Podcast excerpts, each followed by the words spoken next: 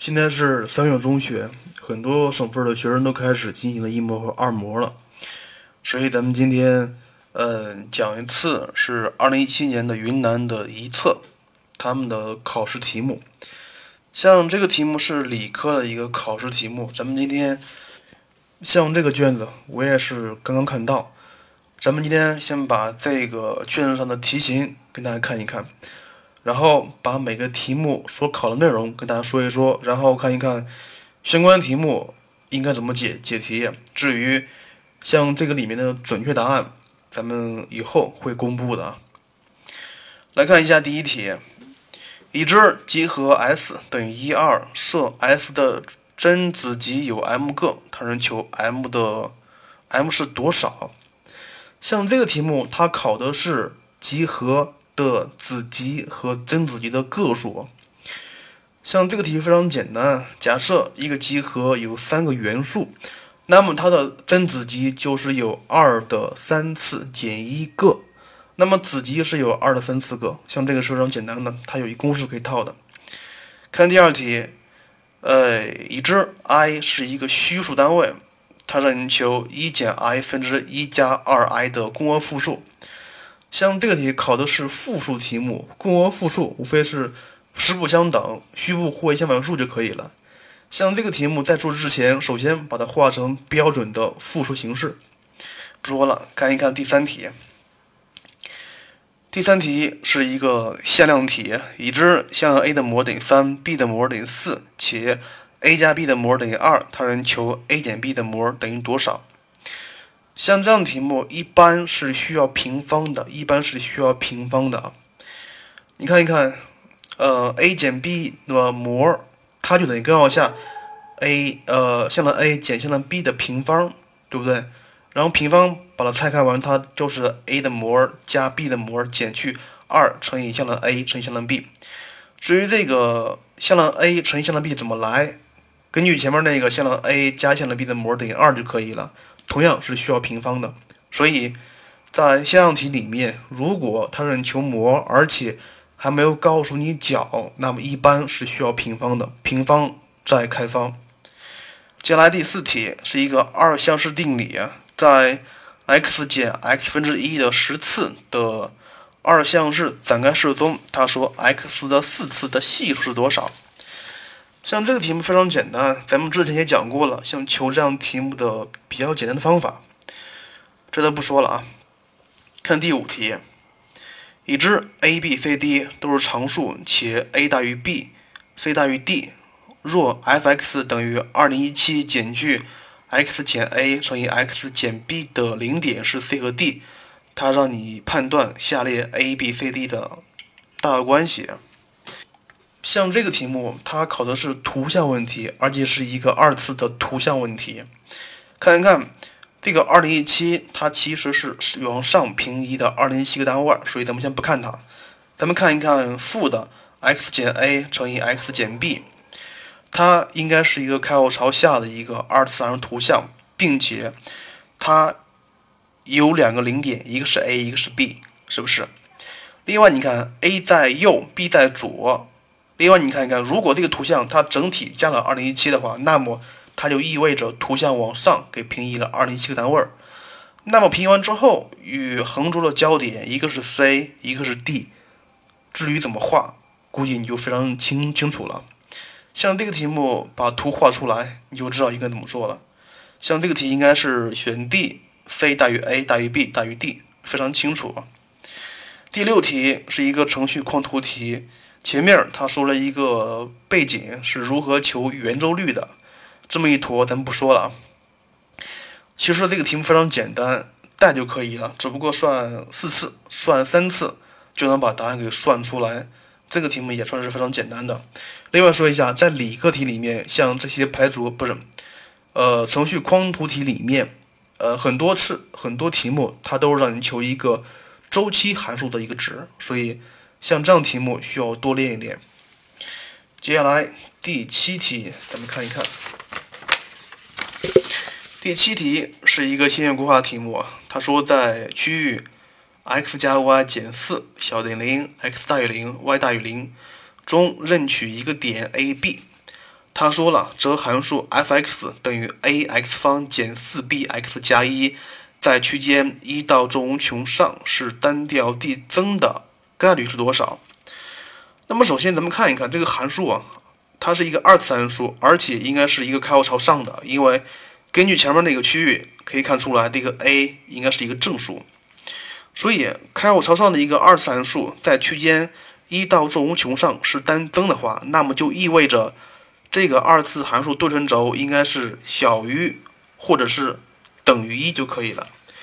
根据这个，咱们可以算出来是二 b 小等于 a，然后这个 b 它其实是它的它的纵坐标，a 是横坐标，所以咱们可以把这个二 b 小等于 a 可以写成二 y 小等于 x 就可以了。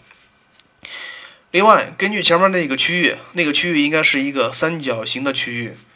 呃，然后是它求概率嘛，就是你看一看，呃，这个直线二 y 等于 x 往下的这个三角形的面积比上整个的三角形面积，它就是你需要求的概率。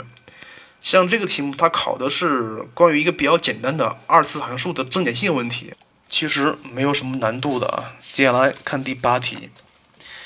第八题是一个三角函数题目，已知在三角形 ABC 的内角 ABC 对边分别是 ABC，若边 A 等于边 B 乘以 cos C 加上边 C 乘以 sin B，且面积等于一加根二，让你求 B 的最小值。它是一个三角函数题目，而且是求最值问题，是求边的最值问题。像这样题目考的形式很多的，它要么是求呃，两条边的和的最大值或最小值，要么是求面积的最大值或最小值。像这个题，它是单单考了一个求边的最小值。其实他们的做法都差不多，无非是利用呃不等式来解。当然，这需要说一下，这个不等式是用哪个不等式？是用那个常用不等式 a 方加 b 方大于等于二 ab，还是需要用那个均值不等式 a 加 b 大于等于二倍的根号下 ab？像这个就需要看题目里面给出的条件了。首先，a 等于 b 乘以 cos C 加上 c 乘以 sin B。呃，根据这个，利用正弦定理，等号两边同时有边，所以可以把边画成对应的角的正弦值，所以应该是 sin A 等于 sin B 乘以 cos C 加上 sin C 乘以 sin B。来看一看，呃，画完之后你会发现，等号的右边有角 B 有角 C，而等号的左边只有角 A 是一个孤零零的，所以咱们需要。呃，看一看谁孤立，就把谁给划掉。所以，像这个题目的等号左边是 sin A，所以咱们需要把 sin A 写成 sin B 加 C。然后一整理可以得出来，角 B 它应该等于四十五度的，它等于四十五度。然后根据这个面积 S 等于二分之一，谁到底是用哪个公式？因为你知道角 B 了，所以应该用二分之一 AC sin B。所以可以把 AC 的值给算出来。是不是？然后你看，它让你求 b 的最小值边 b 啊，所以这时候需要用到用一步余弦定理了。b 方等于 a 方加 c 方减 2ac 乘以 cos b，是不是？所以，呃，后面它是 a 方加 c 方减去 2ac 了，而且你还知道 ac 乘积，所以这一步应该是用到咱们的常用不等式。嗯，这个题目应该来说是非常简单的，不说了。第九题看一看，第九题是一个三视图问题。他说上网格上的小正方形的边长是一，出现画的是某几何体的三视图，它让你求体积。一般来说，理科题目里面三视图问题是很少让你求体积的，它一般是求角或者是让你求一些高值，反正反正是这样题目。像这个题目倒是很像一个文科题。咱们看一看，如何把三视图转化成为直观图。咱们之前说过了，咱们之前讲过了啊，你可以听一听那一期节目。首先，你看一看它的正视图和侧视图的底边是在同一条直同一条直线上，所以它应该是这个几个体的底底面应该是与正方体的底面是重合的。所以，咱们需要先做一个正方体或长方体，然后把它的俯视图。在正方体或长方体的底面上给它做出来，而俯视图是一个三角形，所以咱们需要做个三角形出来，这是第一步。第二步，咱们看一看，呃，正视图和侧视图它都有直角，都有直角，所以它应该是从俯视图应该从下往上进行拉伸，对不对？所以这三个点就是底面的那三个点都有可能进行往上拉伸。另外，咱们再看一看它的呃侧视图，你看到的是两条是一个长方形，所以最左边的那两个点应该是位置是相同的，相同高的啊。另外再看一看它的正视图，它是一个梯形，它是一个梯形，所以最右边那个点往上拉伸应该是不能全部拉伸到上面去，它应该是往上拉伸两厘米就可以了，是不是？所以。找到了这三个点连接就可以了。你会发现，像这个几何体，它其实是半个正方体，不是应该说它应该是半个长方体，再削去上面的一个直三棱锥就可以了。所以，呃，至于求体积，用割补法就可以求出来。像这个题答案应该是是 C 啊，二十四。第十题，咱们看一看，已知。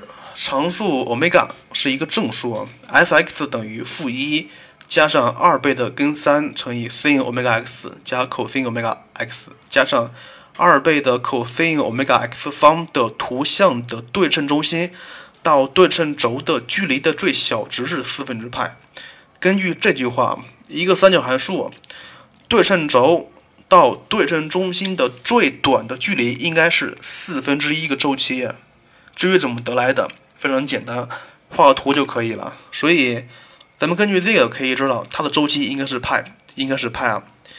所以咱们需要把前面那个东西给它化简啊。化简完了之后，它应该是 f(x) 等于二倍的 sin（ 括弧二倍的欧米伽 x 加上六分之派）。而且咱们还知道周期等于派，所以可以求出来欧米伽应该等于一。所以这个函数应该是 f(x) 等于二倍的 sin 二 x 加上六分之派。呃，他还知道 f(x 零等于五分之六，并且这个 x 零是属于四分之派到二分之派的。但是需要注意一下，x 属于四分之派到二分之派，那么二 x 加上六分之派，它应该属于要么第二，要么第三象限。而且他还知道，呃，f(x 零等于一个正数，所以。二 x 加六分之派，它应该是在第二象限里面，对吧？第二象限里面，然后它让你求 cos 二 x 零，然后怎么做？就非常简单了啊！cos 二 x 零等于 cos 中括号，呃，二 x 零加六分之派减去六分之派就可以了。然后这需要，像这个题目很容易算错的一点就是，呃，你把那个 cos cos 二 x 加六分之派的值给它算反了，所以呃，这应该是一个负值，因为它在第二象限里面，可余弦值是一个负的。像这个题目考的是最基本的三角形图像，并没有难度啊。关于第十一题，看一看，已知三棱锥 PABC 的所有顶点都在一个球面上，AC 为直径，当三棱锥 PABC 的体积最大时。设二面角 PABC 的大小是西塔，它让你求西塔 sin 西塔的呃值。关于像这样题目，倒是题型是非常多的，特别是在一些呃，在一个球内，它有一个内接的一个三棱锥。凡是这样题目，它一般来说都会跟体积的最值有关。所以，像这个题目咱们先不讲了，咱们接下来会说一个专题。就是说一说全部的在球内的呃内接三棱锥体积的最值问题，这个应该作为一个备考点，需要好好的看一看。第十二题，咱们看一看抛物线 M 的顶点是坐标原点，抛物线 M 的交点是在呃正半轴上，所以像这个抛物线应该设成 y 方等于 2px 啊。抛物线 M 的准线与曲线 x 方加 y 方减 6x 加 4y 等于减3等于零，它只有一个公共点，所以直线这个是个圆，直线与圆有一个公共点，那么是相切的关系，所以根据这个就可以把它的准线的方程给它写出来。知道准线方程，就可以写它的抛物线的方程。然后是设 A 为抛物线 M 上的一个点，若 OA 乘以 AF 等于负四，让你求 A 的坐标。呃，像这个题目应该也是非常简单。这个题目出来第十二题简直有一些不可思议。先把 A 点给设设一下，但是需要怎么设呀？A 点这个时候不要设成 x 和 y 了啊，因为这个 y 方等于二 px 这个方程咱们知道的，所以咱们设一个就可以了。带入这个公式里面，带入这个式子里面，咱们就可以把 a 的值求出来。像这个题的结果应该是有两个点，应该是有两个点，一个是一二，一个是一负二。这个题目算是非常简单题目，它作为一个第十二题确实有点不妥当。接下来填空题，看第十三题。某校一千名高三学生参加了一次考试，呃，考试的分数服从于正态分布。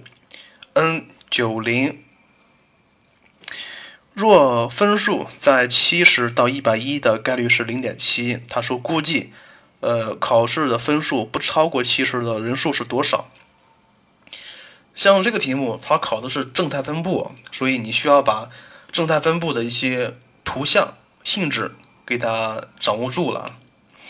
咱们之前也讲过了，正态曲线它有以下几个特征，第一是。全部在横轴上方。第二是关于 x 等于缪对称，这个缪是平均值啊。像这个题里面，缪应该等于九十，所以它关于 x 等于九十这条线对称的。第三就是说，这个正态曲线与横轴的它们所形成的面积之和应该是等于一的。所以你看一看，它既然关于 x 等于九十对称了，他说。分数在七十到一百一的概率是零点七，你看一看，七十到一百一，它中间恰好是九十，是不是？所以像这这么一部分的面积可以看成是零点七，所以两边的面积之和应该是零点三，对不对？而且这个分数不超过七十，跟分数超过一百一的概率是一样的，应该是一样的，所以不超过百不超过七十的概率应该是。一减去零点七除以二，应该是零点一五，对吧？这个是不超过七十的概率，所以，呃，这个零点一五再乘以一千，答案是一百五十人，不超过七十分数。像这个题目考的是纯粹一个正态分布的一个性质问题，其实非常简单，不说了。第十四题，已知双曲线 a 方分之 x 方减去 b 方分之 y 方等于一。的右交点是 F，过 F 垂直于呃横轴的直线交双曲线以 AB 两点，并且双曲线 M 的两条渐近线交 CD 两点。若 AB 的长度等于五分之三倍的 CD 的长度，它让求离心率 E。像这个题目应该是非常简单，非常简单的，而这条线它恰好是通径，对吧？通径，所以。AB 就等于 a 分之二 b 方。另外，咱们看一看这个 CD 等于多少？因为你知道，像这个 C 点坐标肯定是呃 C 零，不是这个 C 点坐标肯定是它的横坐标肯定是 C，是吧？而且呃渐近线嘛，应该是 y 方，y 等于正负 a 分之 bx，所以带入这个里面去，就可以把 C 点坐标给它求出来了。它应该是呃等于 C。还有就是 a 分之 bc 这个点就是 C 点的坐标，所以整个的 CD 长度应该是等于 a 分之 2bc，是吧？所以 AB 知道了，CD 也知道了，全部带进去就可以把离心率 E 给算出来。像这个 E 等于四分之五。呃，另外说一下，像在高考题里面，特别是理科高考题里面，它更多的是让你求离心率的范围，而不是一个它不，而不是让你求一个值。所以，呃，关于求值题是非常简单的，你只需要代入找到一个等式就可以了。而它如果让你求邻域的范围的话，那么你需要从题目里面找出一个不等式、不等关系出来。而一般来说，这个不等关系是隐藏的，你需要把这个关系给找出来才可以，不像这个题目一样。第十五题是一个三角计算题，这个题目出来这简直搞笑啊！真的。因为在高考题目里面的三角函数题目一般是考一个的，是考一个小题的。像第十五题这样的计算题，应该是考在高一的高一的期末考试里面才会考到的。像这个题目，咱们需要说的只有一点，只有一点，就是你看看它的分母，分母是根号下一减去 sin 十度。那么，像这个题目的关键就是把分母给它去掉了，而分母是有根号的，所以第一步应该是想办法把根号给它去掉了。你看一看一减去 sin 十，它能化成什么东西的平方呢？你看看一减去一减去 sin 十，它可以写成一减去二倍的 sin 五度乘以 cos 五度，是不是？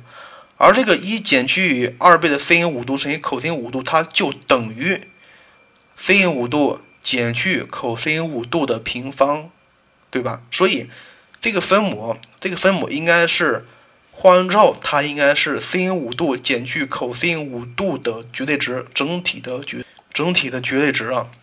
另外，这个分母继续化，它就等于根二分之根二倍的 sin 括弧五度减去四十五度。像知道这些就可以了。像这个题的关键在于如何把分母的根号给它去掉啊。看第十六题，这个题目出了有一些有一些多余啊。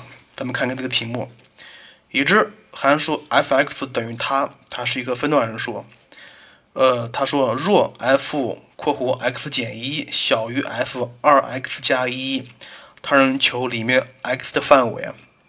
像这种题目咱们讲过，它应该属于抽象函数不等式，对吧？呃，两边同时有 f 号，而且是一不等式，那么如何解呢？那么首先你需要根据你需要根据题目条件，把函数的单调性给它确定出来，进而确定这个图像的大致趋势。另外，你看看这个它给的这个函数，它是一分段的，但是你能看出来它应该是一个偶函数，它是一个偶函数，所以关于 y 轴对称。那么当 x 大于零时，咱们看一看，呃，三 x 方它是一个正的啊，而这个根号下一加 x 方也是正的，里面的加 x 也是正的，所以前面加一个 ln 号，它们也是正的，所以呃，整个的当 x 大于等于零时，函数应该是单调递增的函数。那么对应的，当 x 小于零时，它是单调递减的，对吧？那么接下来，呃，咱们就可以把大致的图像给它画一下了，而且它还经过零零点。呃，他让你说 f(x 减一小于 f 二 x 加一，那么这儿学生会问了，到底是这个 x 加减一和二 x 加一同时在右边，还是同时在左边，还是一个在左一个在右呢？其实这样的题目咱们说过了，没有必要考虑左和右，没有必要考虑正负，因为如果满足 f(x 减一小于 f 二 x 加一的话，那么就满足。一个条件就可以了，就是二 x 加一的绝对值要大于 x 减一的绝对值就可以了。呃，至于怎么做的，你可以画个图，你自己看一看。这个二 x 加一这个点，如果把它看成点的话，那么这个点到原点的距离永远是比 x 减一这个点到原点的距离要长的，所以，所以加绝对值就可以避免分类讨论了啊。像这个题目解完之后的答案应该是是啥？我也没有算，你自己算一下。总的来说，这些小题啊，选择题和填空题里，填空题都不难做，十三、十四、十五、十六都是那些相对来说比较简单的题目。而前面那个选择题，就除了咱们刚才说过的第十一题那个有一些难度之外，其他题目都没有难度。所以咱们单看小题来说，像这份卷子，因为云南是考全国三的，呃，难度应该是跟全国三相比来说差不多，差不多。所以这份卷子的难易程度出的还是可以的，但是题型出的不是太好，因为，呃，总的来说出的是非常乱的，一些必考的东西没有没有没有出，而一些不不该出现东西它反而出现了，比如第十五题，像这样题目是不可以出现的。接下来第十七题，咱们看一看。它是一个数列题呀，设数列 a n 的前两项和是 s n，a 等于一，当 n 大等于二时，a n 等于二倍的 a n 乘以 s n 减去二倍的 s n 方。第一步，让求数列 a n 的通项公式。像这个题目，你看条件里面有 a n 也有 s n，按照咱们的常规做法是把里面的呃 s n 全部化成 a n 的，是吧？所以很多学生会想呢，因为题目里面有这个东西，有 a n 等于二倍的 a n 乘以 s n 减去二倍的 s n 方，那么接下来我是不是需要写 a n 加一或者是 a n 减一呢？然后两个式子相减呢？其实如果这么想的话，原则是对的。但是这么做你是算不出来的，因为像这个题目，你无论你无论写 a n 加一还是写 a n 减一，它们一减，里面的 s 号还是去不掉的，还是去不掉的。所以，如果常规的方法是不可以考虑的，那么咱们就需要考虑一下，把里面的 a n 化成 s n 了。像这个题目里面，你看一看，里面有 a n，所以 a n 等于 s n 减去 s n 减一。呃，所以把里面的 a n 全部化成这个东东西之外，一整理，你会发现这个 s n 分之一，它是一个等差数列，它是等差数列，所以根据这个就可以把 s n 的通项公式给它求出来，然后进而写 a n 的通项公式。当然这是需要说一下的，你知道 s n 让你求 a n，呃，可不能直接求啊，可不能直接求，因为。里面的 n 必须要大于等于二，所以你需要讨论一下。你看一看，呃，假设你写完之后，n 你写完 a n 的话，那么你看一看里面的 a 一是不是符合题意？如果不符合题意的话，那么你需要把 a 一单独写出来。像这个题目它恰好是不符合题意的，所以你需要写两个，就是 a n 等于花括号当 n 等于一时，另外一个是当 n 大于等于二时，分别写一下。看第二问，第二问是一个考的非常多的题目了，就是出现过很多次。是否存在一个正整数 k，使得一加 s 一乘以一加 s 二乘到一加 s n 要大于等于 k 倍的根号下二 n 加一对于一切的正整数 n 恒成立？若存在，求 k 的范围；若不存在，说明理由。像这个题目，它是一个恒成立问题，恒成立问题。呃，其实这样的题目怎么做？k 它其实是一个参数。如果你要是把这个数列题看成是一个函数求参数范围的题目的话，那么这个题目就很好做了啊。因为你要求 k，所以你需要把含有 n 的全部除过去，那就是 k 要小于等于呃根号下 2n 加一分之前面一坨，是不是？那么接下来你需要求，因为 k 小于它吧，是吧？所以你要求后面这一坨的最小值，是不是？最小值应该怎么求呢？关于最小值啊，它毕竟是一个数列题。如果你要是把后面那一坨给它化简了，或者是用和用积能求出来也可以，是吧？那么这需要说一下了。如果求不出来的话，那么你应该怎么办？如果按照呃数列法是不可以求的话，那么你就必须把它看成是一个函数了。就是你把这个一加上 s 一乘以一加 s 二乘以一加 s n 除以根号下二 n 加一，整体看成是一个关于 n 的函数，就是把它设成呃 m n 的话，你看一看，如果它是一个单调递增的话，那么最小值就是当 n 等于一处取，是吧？那么单如果它是一个单调递减的话，那么最小值应该在正无正无穷处取。至于在正无穷处如何求最小值，那么咱们学过洛必达法则，是吧？至于如何判断它是一个增的还是减的，非常显然用导数是不能判断的，因为它很复杂，很复杂，是不是？所以判断一个分式函数的单调性的话，呃，那么不妨怎么办？就是前一项减后一项是一个正数就可以了，是不是？或者是前一项除以后一项大于一就可以了。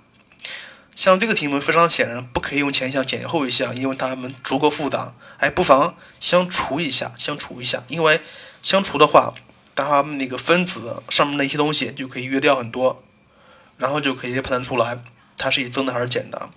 像这个题目，它能判断出来是一个单调递增的函数，所以当 n 等于一时，它可以取得最小值，然后 k 的值就可以取得出来了。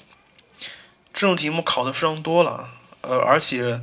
它出现在出现过很多次，呃，甚至在一些参考书上也出现过这样的题目，所以它并不是一个难题。接下来第十八题，第十八题是一个统计题，统计与概率的题目。像这个题目非常简单，咱们不说了，没有必要说。呃，它跟咱们的常见的一些求分布类的题目相比，还是简单很多。所以它跟高考题相比也是简单很多了。所以咱们没没有必要说它。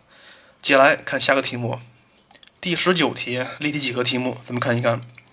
在四棱锥 SABCD 中，底面 ABCD 是一个矩形，平面 ABCD 垂直于平面 SBC，呃，SB 等于 SC，且 M 是中点。那么根据这个，咱们就知道了，这个 SM 肯定是垂直于 BC 的，是吧？并且 AB 等于一，BC 等于二。第一步让你证明 AM 垂直于 SD。证明两条异面直线垂直，那么咱们需要干嘛？咱们需要把其中的一条直线放到一个面内，然后证明另外一个线和那个面垂直就可以了，是吧？至于把哪个线放到面内的话，咱们需要根据题目里面给出的条件找一找啊。底面是一个矩形，所以有四个直角，非常显然没有用的啊。平面 ABCD 和平面 SBC 垂直，那么。出现面面垂直的话，咱们需要找交线，那么交线就是 BC，而且咱们还知道 SM 是垂直于 BC 的，所以可以知道 SM 是垂直于面 ABCD 的，所以 SM 它就垂直于 AM，这个是第一个条件。第二个就是题目里面给出一些数字，AB 等于一，BC 等于二，所以可以得出来 AM 等于根二，而这个 DM 也是根二。而这个 AD 是二，所以三边满足勾股定理，所以这个 AM 是垂直于呃 DM 的。所以根据这两个条件可以得出来，AM 是垂直于面 DSM 的，所以就可以知道 AM 是垂直于 SD 的。像这个非常简单，看第二步，若二面角 BSAM 的正弦值是三分之根六，让求四棱锥 SABCD 的体积。像这个四棱锥，它是一个很标准的一个四棱锥啊，是一个非常标准的四棱锥，因为它的底面是一个矩形，而它的侧面就是它的顶点是在底面的那条线的正上方，是吧？所以它的高，它的高，它恰好是从恰好是这个从 S 到线 BC 的长度。另外就是，如果让你求体积，你需要知道底面积和高。而这个底面积恰好是这个矩形的面积，非常好求。那个高，高是从 S 到到线段 BC 的长度的，是吧？然后这个题目里面，如果知道高，那么体积就知道了。到现在为止，这个题目里面还有一个条件没有用，就是二棱二面角 BSAM 的正弦值是三分之根六。那么如果你要是能把这个正把这个二面角能找出来就可以的，是吧？呃，应该是不好找的啊，不好找的，因为像这个题目有一个特点，就是它比较方正，它比较方正，这个几何体是比较规矩一些的，所以你把这个几何体不妨把它倒过来，不妨把它倒过来，就是把这个 A B C 的底面就给它放在，就给它放平了，放平了，放平之后，你看一看能不能用这个二面角的正弦值，把它的高给它求出来就可以了呢？像这个题目，如果能求出来 SB 的长度，呃，就能求出来它的高。所以根据这个，建立一个空间直角坐标系，然后把角给求出来，进而求它们的高就可以了。这个题目来说不难做，不难做，不说了。第第二十题是一个圆锥曲线问题，看第一步，第一问，已知。椭圆一的中心在原点，焦点在 y 轴上，所以焦点在 y 轴上应该怎么设？设成 a 方分之 y 方加上 b 方分之 x 方点一，应该这么设啊。离心率 E 等于三分之根二，三分之二倍的根号二。点 P 是椭圆 E 上的点，他说以线段 PF1 为直径的圆经过 F2，这句话要好好的理解一下，他说是什么意思？你可以首先自己画个圆，而这个直径是 P F 一，他说还经过这个 F 二，所以根据这个条件，你就知道这个 P F 二应该是垂直于 F 一和 F 二的，对不对？所以，呃，你现在草稿纸上把这它的图给大致画一下，那么这个 P 点肯定是在 F 二的左侧，要么右侧，并且是，呃，这两个点连连线是和 Y 轴是垂直关系的，所以根据这些就可以把点 P 的坐标设一下，因为点 P 的它的纵坐标是负 c，是负 c 啊。然后它的横坐标你可以设为 x 零，然后根据两个条件，根据两个条件，第一是 e 等于 a 分之 c 等于三分之二倍的根下二，第二个是九倍的 Pf 一乘以 Pf 二等于一，根据这些就可以算出来 a 方等于九，b 方等于一，这些是非常好算的，你可以自己算一算。所以它的方程应该是九分之 y 方加上 x 方等于一，所以。这个题的关键在于你能不能看懂，以线段 P(F 一为直径的圆经过 F 二。如果你看不懂的话，那么这个题目你是做不出来的哈。看第二问，他说做直线 L 与椭圆 E 交于不同的两个点 MN，如果线段 MN 被直线 2x 加一等于零，其实就是 x 等于负的二分之一平分，求 L 的。倾斜角的取值范围，像这个题目应该怎么做？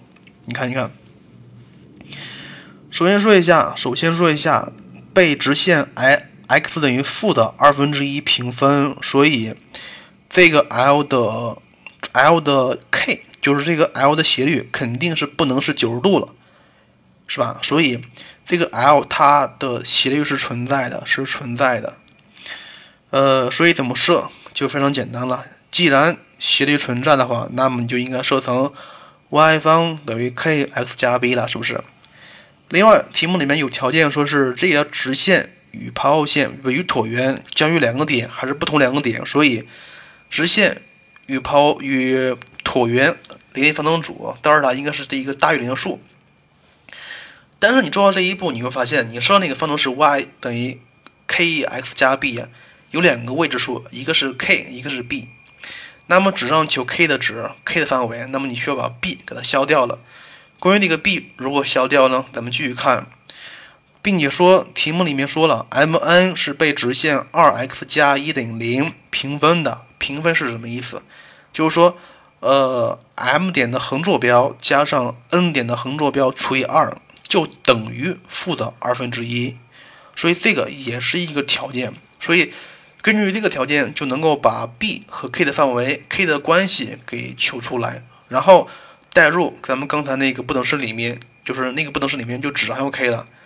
所以根据那个不等式，就可以把 k 的值、k 的范围求出来，进而可以求这个倾斜角的范围。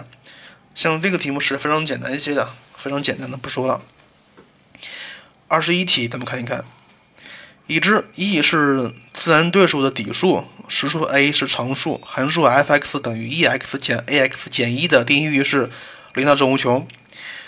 第一步，设 a 等于 e，让你求函数 f(x) 在切点 e f 一处的切线方程。呃，这个题目很简单，不说了。看第二问，判断单调性，单调性。那么这个题目它其实是讨论。a 的取值，因为 a 的取值不一样，所以它的单调性也会有区别。嗯，这个题目不说了，因为咱们讨论单调性的题目讲过不少了，而这这个题目相对来说是非常简单一题目。但是你需要注意一下，你导完之后是 f 撇 x 等于 e x 减 a，是不是？你要求它有没有极值点呢？是吧？所以根据这个有没有极值点，需要讨论讨论一下。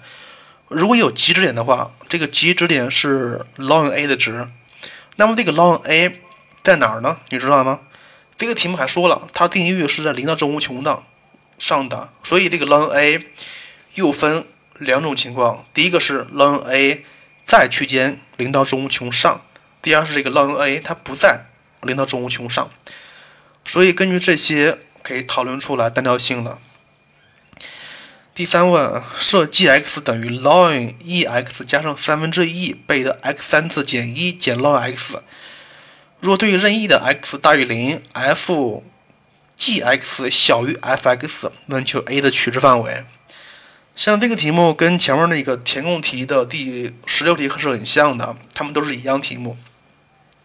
刚才也说过了啊，就是呃，F 号不等式里面不有一不等式的两侧都有一个 F 号。那么如果你知道单调性，就可以直接把它的 F 号给它脱掉。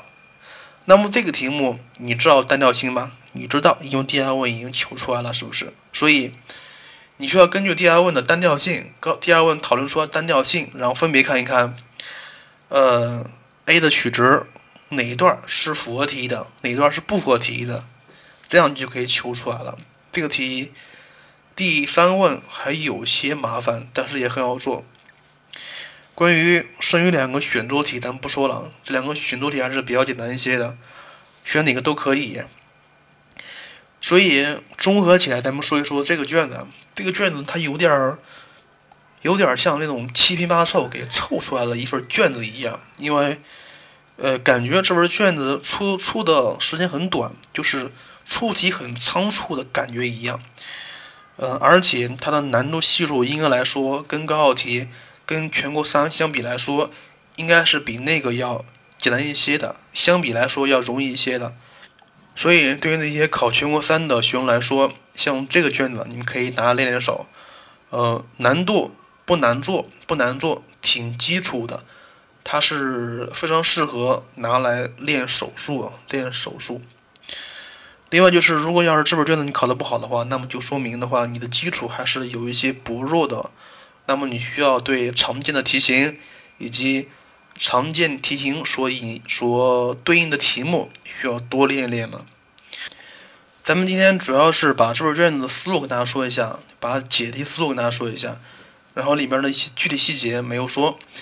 呃，然后关于这份卷子的题目，这份卷子的题目你可以从喜马拉雅听，因为喜马拉雅底下是有配图的。呃，关于这份卷子，曹老师会在微信公众号里面做一次详细的讲解，就是。把每一个题目所对应的解析步骤跟大家说一下，呃，所以呢，如果你要是想看答案的话，你可以从微信公众号里面看这一份卷子的详细解析。最后跟大家说一下，就是现在已经三月中旬了，离高考时间不长了，咱们的基础都已经讲完了，所以咱们接下来很长时间都会讲高考高考真题、高考题目，甚至是全国各个省份的模拟题。如果你觉得你们那儿的高考题、你们那儿的模拟题挺好的话，欢迎提供给我，曹老师会在这里。行了，今天节目就这样了，再见喽。评价一下。